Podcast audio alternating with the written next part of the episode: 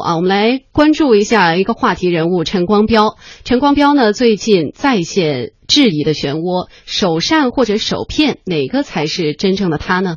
近日有媒体通过多篇报道来揭底陈光标，质疑他债务缠身，调查他慈善捐款的真实情况以及私刻公章的纠纷。一系列的报道在掀起舆论巨浪的同时呢，也引起了大众的广泛关注。面对汹涌的质疑声，陈光标昨天上午在南京召开了一场发布会，向在场的五十多位记者回复了首善还是首骗，包括切胃减肥、私刻公章用于投标等一系列问题。然而，这场发布会呢，并没有达到媒体和陈光标各自的期望，并且一度传出了记者被围攻的视频，甚至还引发了陈光标和媒体关系紧张的猜测。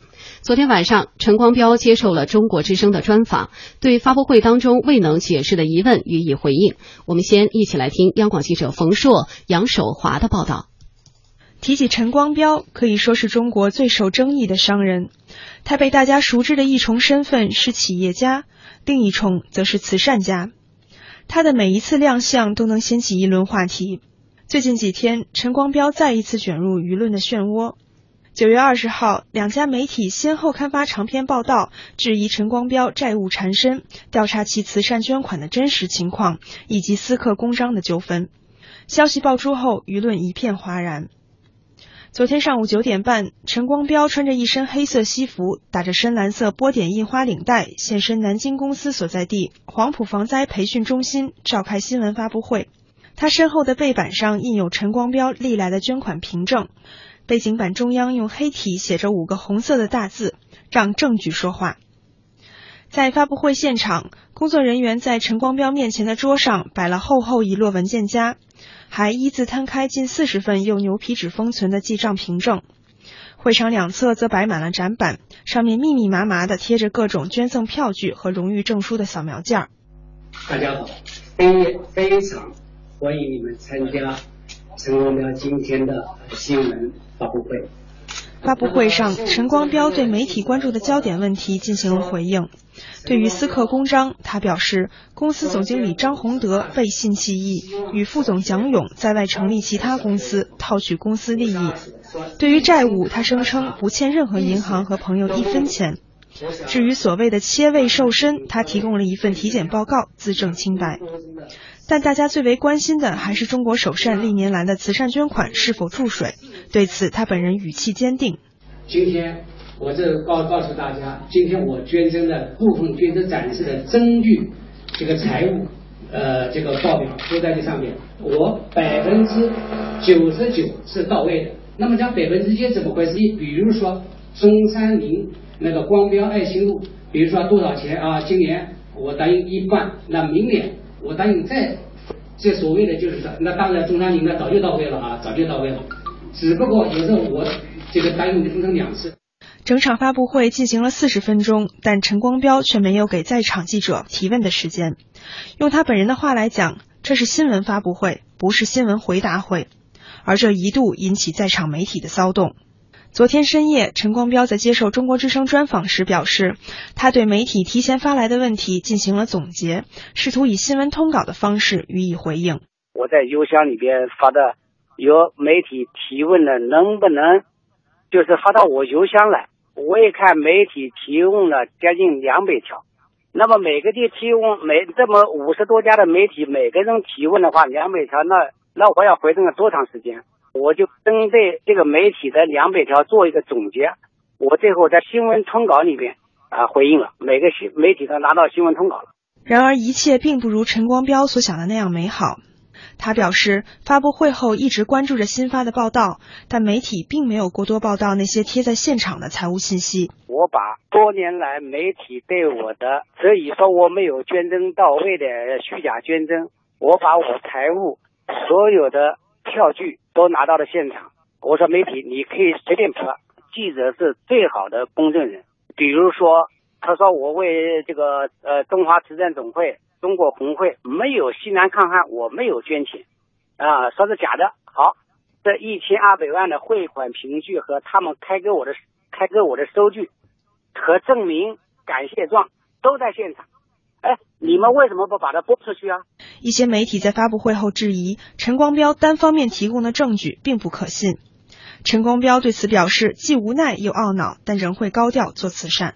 我认为呢，呃，高调慈善和低调慈善，我们都应该去鼓励。只要真金白银的去捐去做。我陈光标呢，说实话，我从小做好事就高调。我真的想带动更多的企业家来履行社会责任。对于掀起舆论漩涡的两篇报道，陈光标并没有选择沉默。他在稿件发布的第二天，就通过律师以报道不实为由，将两家媒体告上法庭。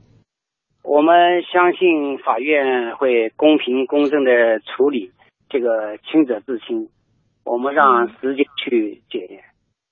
与此同时，有不少网民质疑这次事件是一起商业炒作。此前，在莫言获得诺贝尔文学奖后，陈光标曾突然宣布要把北京的一栋别墅捐给莫言。在很多记者搞不懂这是何种慈善之时，陈光标自己解释：早知道他不会收，但可以免费吸引媒体报道啊。这一次究竟会不会又是陈光标吸引媒体的新方式呢？中山大学传播与设计学院院长张志安给出了他的判断。我觉得这肯定不是一次炒作，而是媒体对陈光标的这个一种舆论监督的报道吧。一切慈善的行为和目的，首先要建立在真实的信任这个真实的这个基础之上。我认为这个底线是不能破的。这件事其中的真真假假，恐怕一时之间我们也无法下出一个准确的判断。在北京师范大学公益研究院院长王振耀看来，慈善法才是解决问题的合理途径。因为这是慈善，毕竟不像以前，以前没有慈善法，那现在有慈善法，我觉得尽量的作为我们作为这个呃非当事方呢，我们应该鼓励他们进入到司法渠道来解决这个问题。眼下我们正处于一个眼球经济的时代，在这个时代出现任何一种经济活动，都让人不得不先打个问号：这件事儿究竟是否是真的，还是炒作？真正的慈善应该是什么样的呢？王真耀表示，允许在法律范围内承认多样性，才是真正的慈善。我想，真正的慈善呢，其实应该允许多样，它应该在法律的框架内允许各种各样的慈善人物。慈善项目，那包括慈善的表慈善的表现方式，应该允许它，应应该说有各种各样的多样性啊。那有的慈善家，你比如说是高调的，啊，有的做慈善，嗯，就是隐名埋姓，那有的慈善一下去大联合，有的慈善呢和风细雨。我觉得，呃，这应该是以后这个包括捐赠，包括慈善行为方式，应该是在。呃，慈善大法的一个前提下，大家应该有多样性的表现。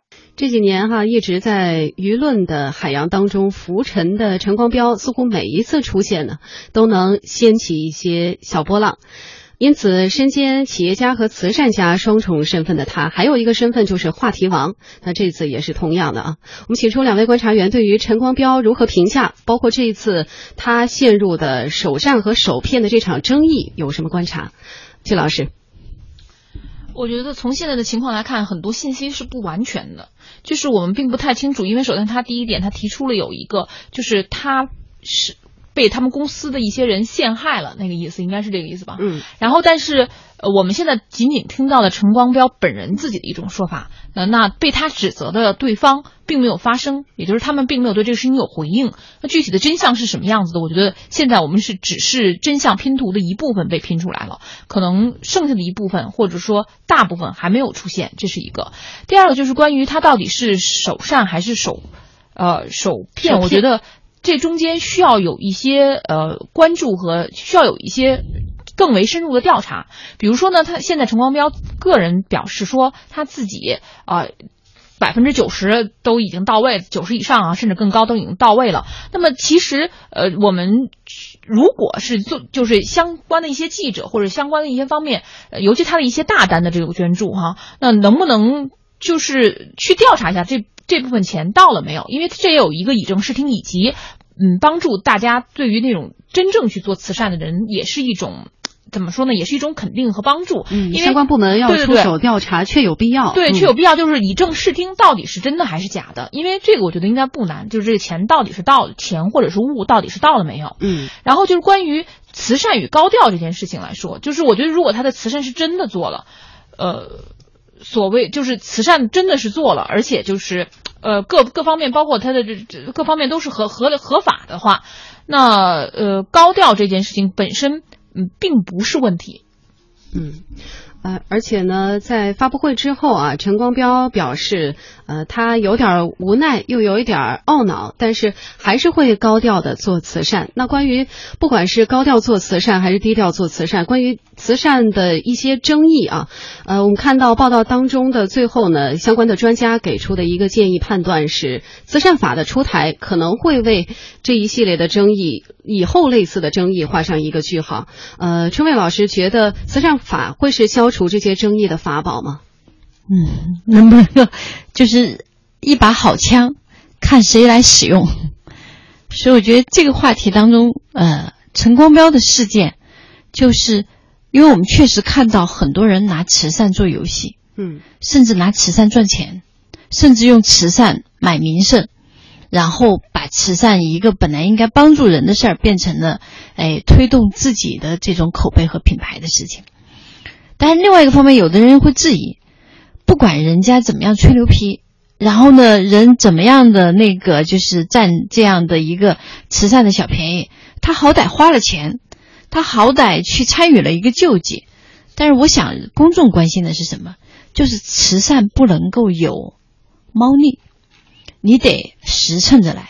嗯这样的话呢，才能够让大家对于慈善有信任度，而不是说拿着慈善做数据，拿着慈善做小小花招，然后拿着慈善呢装装明白、装糊涂的这样一个行为上的话呢，它多少会损伤我们的民间慈善的公信力。所以在骗与善之间的话呢，人们想追求的真相就是，如果把假话都变成了真的。如果把说谎话、把这些不道德的东西都成为了某种善的名义下的驱使，那人们怎么去理解真正的善？那大家都去做小善和伪善，所以我觉得在这个当中，就是说骗和善一定要区分开，不能够说中间有着一个有理地带，地带嗯哎，不能够说这个中间呃，我就呃做了点真的善。就可以去行一点假的骗，嗯那我觉得这个东西是不可以的，因为尺度必须公开、透明、公正，这样才能够让那些真正的大善、真正的善意有一个更好的体现，不能够让小善和伪善在这个当中充斥着民间慈善的整个市场。嗯。其实哈，在这个社会当中呢，还有很多的普通人也是在默默的做着慈善，力所能及的帮助其他人。他们身份平凡，捐赠有限，他们不为媒体所关注，但是他们也是值得钦佩的人。做慈善呢，无论高调还是低调，都值得点赞。但是前提是真真实实、脚踏实地。